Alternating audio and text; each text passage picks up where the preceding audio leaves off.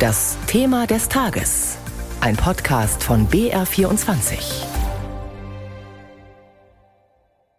Corona, Ukraine-Krieg, Inflation. Deutschland kommt nicht raus aus der Krise. Lieferengpässe und horrende Preissteigerungen in vielen Lebensbereichen machen uns allen ganz konkret zu schaffen. Und das wirkt sich auch auf die Umfragewerte der drei Regierungsparteien aus. Wäre jetzt Bundestagswahl, dann würde die Ampel keine Mehrheit bekommen.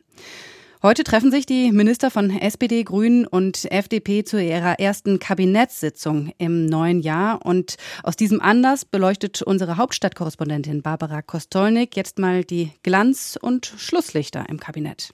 Da wäre zum einen der Kanzler Olaf Scholz, eher Moderator als Motor im Kabinett, kein Haut drauf, schon gar nicht in Zeiten wie diesen. Es ist ganz wichtig, dass wir einen kühlen Kopf bewahren, dass wir sehr klar und entschlossen sind und vorsichtig bleiben. Natürlich hatten sie sich in dieser Ampelkoalition viel vorgenommen. Transformation, Aufbruch, Respekt. Nur in Kriegszeiten, in denen ein völlig undurchschaubarer russischer Präsident mit Atomwaffen droht, gerät all das in den Hintergrund. Und plötzlich werden Ministerien wichtig, die zuvor eher ein Schattendasein führten. Die Frauen und Männer in der Bundeswehr haben auch verdient, dass jemand vorne ansteht im Ministerium, der sich für sie einsetzt, der ein Herz für sie hat, die es auch kann. Und das ist bei Christine Lamprecht exakt der Fall. Ob Olaf Scholz das heute, ein gutes Jahr später, immer noch so sieht, darf man getrost bezweifeln. Der Fall Christine Lambrecht mit ihren diversen Eskapaden, zuletzt trat sie mit einem Silvesterknaller-Video unschön in Erscheinung, gehört eher in die Kategorie Unfälle im Kabinett. Ebenfalls eher am unteren Ende der Skala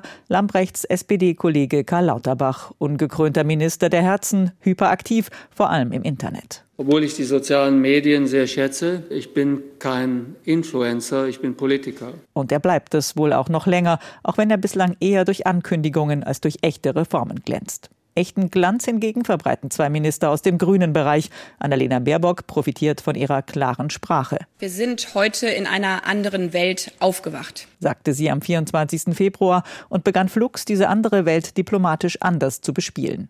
Bislang setzt sie sich sehr gut in Szene auf den außenpolitischen Bühnen der Welt, sagt sogar Friedrich Merz. Auch Baerbocks Kollege Robert Habeck hat in seinem Wirtschafts- und Klimaressort jetzt andere Prioritäten. Neue Energien müssen ran, weil Russland als Lieferant ausfällt. Habeck macht nun einfach pragmatische Politik. Er kann gar nicht anders. Das habe ich mir auch anders vorgestellt. Ebenfalls eine andere Vorstellung dürfte der Schatzmeister des Kabinetts von seinem Job gehabt haben. Trotzdem hält er Eisenhart an seinem Mantra fest und verkündet stets froh gestimmt. Fürchtet euch nicht, mit diesem Bundesfinanzminister wird es keine Steuererhöhungen geben. FDP-Chef Christian Lindner muss als Finanzminister das Geld zusammenhalten. Das gelingt nur durch erhebliche Kniffs und Tricks, Sondervermögen und Nebenhaushalte. Dennoch, mit dem Kanzler an seiner Seite dürfte auch der Finanzminister eine sichere Bank sein. Barbara Kostolnik war das über die Glanz- und Schlusslichter im Bundeskabinett. Und jetzt die Einschätzung einer Politologin. Meine Kollegin Katja Strippel hat über die Politik der Ampelkoalition mit Ursula Münch gesprochen. Sie leitet die Politische Akademie in Tutzing. Also ich will jetzt nicht Namen wiederholen aus dem Beitrag, deshalb würde ich andere Personen nennen. Ja. Also das Glanzlicht, eins der Glanzlichter, vielleicht doch Hubertus Heil, Arbeits- und Sozialminister, der einzige Minister, der bereits im Kabinett vorher auch schon Regierungserfahrung gesammelt hatte. Ich fand, das hat man ihm angemerkt. Und wer ist Ihr persönliches Schlusslicht? Da gehe ich Richtung Digitales und Verkehr. Volker Wissing, ich finde, da sind noch sehr viele Baustellen im wahrsten Sinne des Wortes unbearbeitet. Wissing ist ja bei der FDP und die FDP ist so ein bisschen die Opposition in der Regierung. Meinen Sie, dass das dieses Jahr so weitergeht? Ja, davon ist auszugehen. Das hat natürlich dann auch etwas mit den Landtagswahlen zu tun, die für die FDP voraussichtlich die vier anstehenden Landtagswahlen nicht besonders gut ausgehen werden. Und da ist zu befürchten, dass schon im Vorfeld dieser Landtagswahlen und dann wahrscheinlich erst recht hinterher bei relativ oder ganz schlechten Ergebnissen, dass die FDP wieder in die Kerbe einschlägt, dass sie eben sagt, wir müssen mehr Profil zeigen und mehr Profil zu zeigen in einer Bundesregierung Regierung, die dann doch eben durch andere Farben auch mit geprägt wird, heißt dann wieder im Grunde Opposition in der Bundesregierung spielen, obwohl das ganz offensichtlich dann im eigenen Umfeld bei Sympathisanten gar nicht so gut ankommt. In den Umfragen hat die Koalition ja deutlich an Rückhalt bei den Wählern verloren. Woran liegt das Ihrer Einschätzung nach? An den vielen Krisen oder an handwerklichen Fehlern? An beidem. Also natürlich liegt es an dieser Vielzahl von Krisen. Noch nie war eine deutsche Bundesregierung mit dieser Krisenabfolge, mit diesen vielen Krisen konfrontiert, also auch noch den Nachwirkungen früherer. Also damit hat es viel zu tun. Und wir hatten natürlich auch noch nie eine Bundesregierung, die so disparat war. Also wir Wählerinnen und Wähler in unserer Gesamtheit haben ja nun entschieden, dass diese drei Regierungspartner zusammenarbeiten müssen, die ansonsten nie zusammengefunden hätten, zumindest die Grünen und die FDP nicht. Das macht es natürlich schwierig. Und dann die eine oder andere natürlich sogenannte handwerkliche Fehler. Nicht jeder ist ein Kommunikationsgenie. Also diese drei Punkte tragen mit dazu bei, dass das Ansehen nun nicht gestiegen ist der Bundesregierung. Wie schlägt sich denn da der Kanzler? Hat der seinen Laden im Griff?